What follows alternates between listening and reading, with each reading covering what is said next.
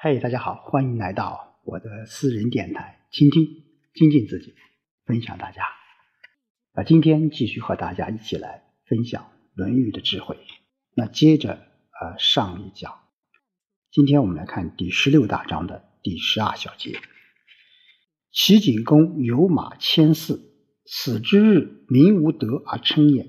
伯夷、叔齐恶于首阳之下，民道与今称之，其思之谓与。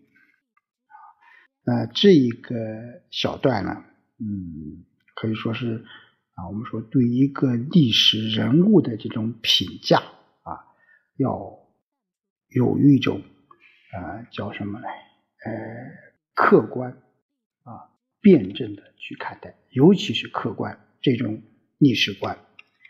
呃，里面说到齐景公啊，齐景公我们说是一个君主，他生前有马四千匹，可以说是啊非常有钱，也是呃权势富豪富吧，都具有，但死后却什么很少有人知道他，就名无称代。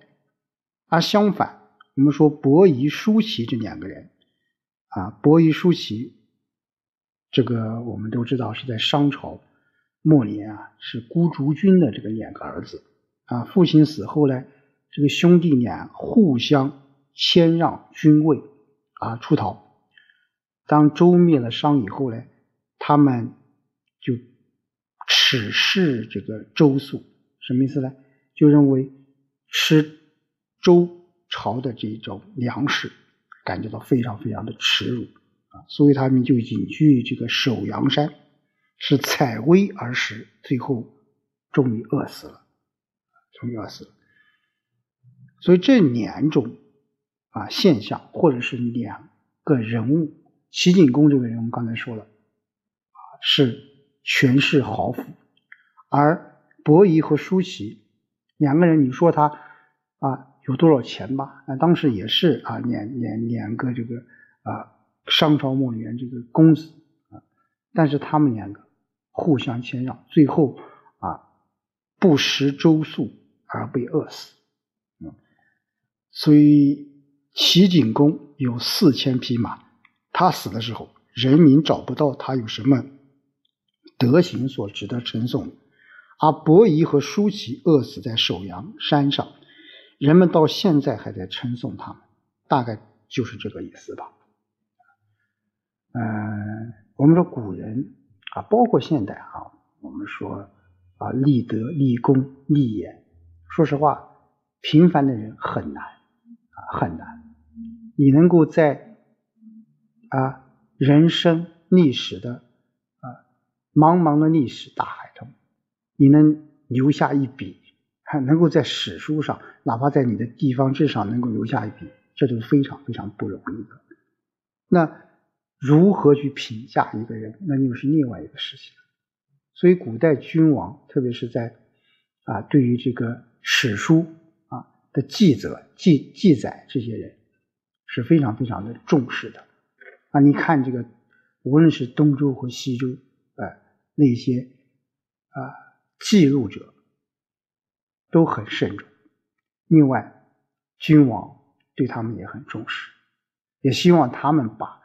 自己的丰功伟绩记下来，尽量少写一些他的一些啊，现代人叫什么丑事吧啊。当然，我们说研究历史，历史它只是一面镜子，历史史书的记载往往也有很多一些面啊。我个人觉得，看待史书。看待史书记载的人物啊，一定要有那个情境下、那个时代下，而不能一味的以为现代人眼光去评价他。我个人觉得这是也是孔子《论语》当中先进的历史观嘛。啊，好，第十三小节，陈刚问于伯鱼曰：“子亦有欲闻乎？”对曰：“未也。”常独立，离趋而过庭，曰：“学师乎？”对曰：“未也。”不学师，无以也。你退而学师，他日又独立，你去而过庭，曰：“学礼乎？”对曰：“未也。”不学礼，无以立。你退而学礼。闻思二者，陈刚退而喜曰：“问义得三。闻诗，闻礼，又闻君子之怨其子也。啊，怨其子也。呃，这里面讲了一个一个一个小的小的小故事吧，就是，嗯，陈刚这个人是，呃，姓陈名康，是字子行。啊伯鱼我们知道是孔子的儿子啊。姓孔名离，字伯鱼。那这个陈刚啊，就是问这个伯鱼啊，他说：“你在老师那里有得到与众不同的教诲吗？”啊，这个老师当然就指孔子了。那伯鱼回答说：“没有啊，没有。”就是说明啊，老师不会因为他儿子多教给他一些啊。他曾经独自站在那里，我快步走过庭中，他就说。学诗了吗？啊，这个诗啊，古代我们说诗和礼啊，都是孔子教育学生的必修的这个科目。当诗啊，《诗经》是最后呃，是孔子进行了一些删减了啊。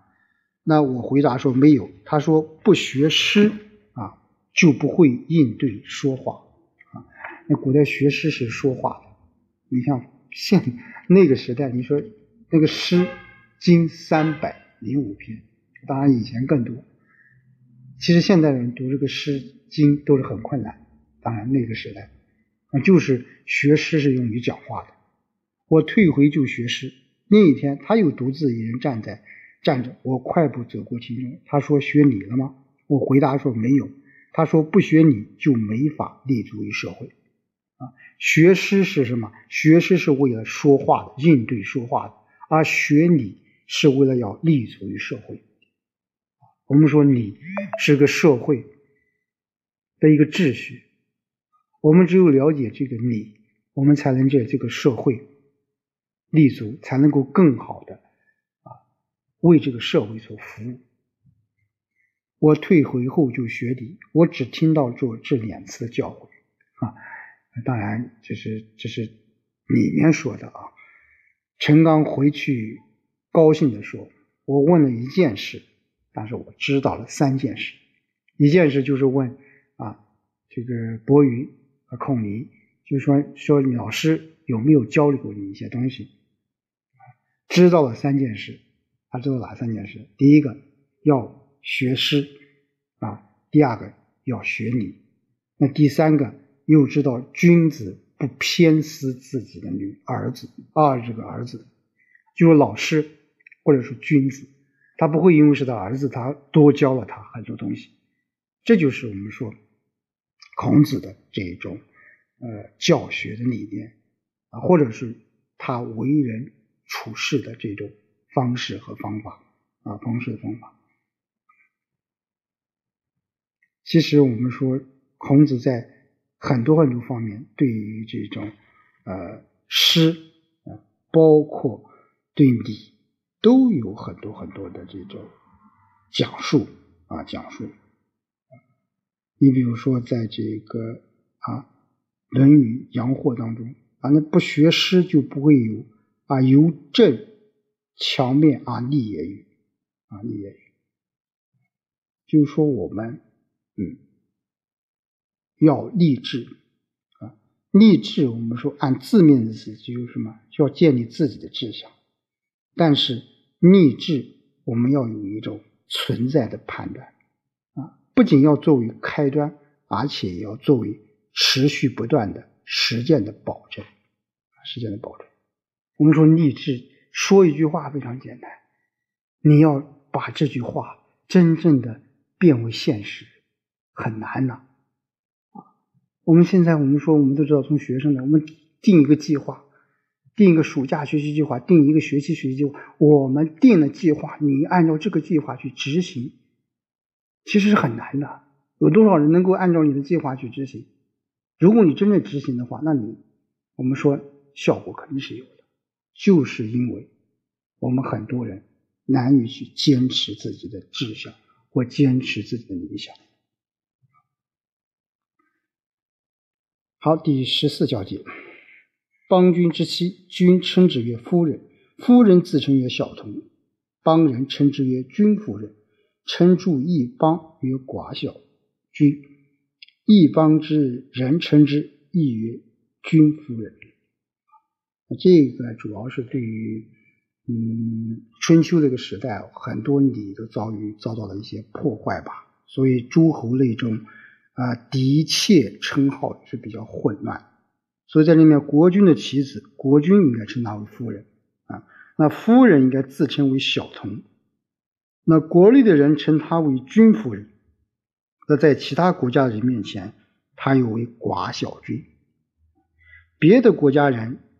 也称他为君夫人啊，君夫人啊，这当然是呃那个时代刚才说的，我们说对于礼的破坏啊，我们应该要怎么去称呼别人啊？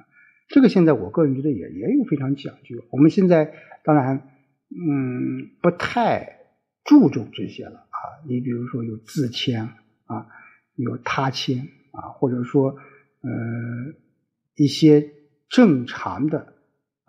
古代的那种礼仪啊，礼仪，我个人觉得有些时候我们是需要去坚持的啊。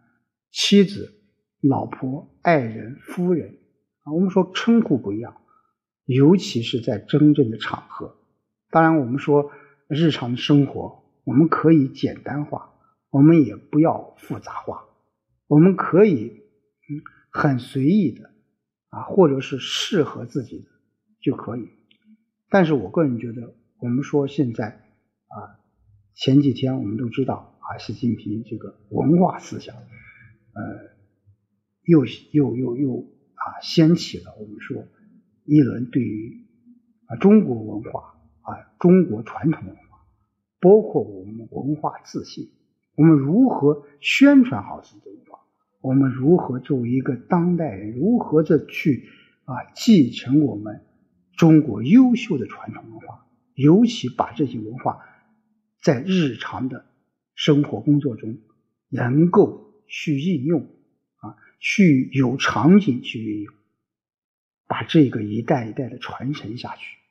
我觉得这是我们当代人应该要去思考并且去践行的。好，今天就和大家说到这里，我们下期再见。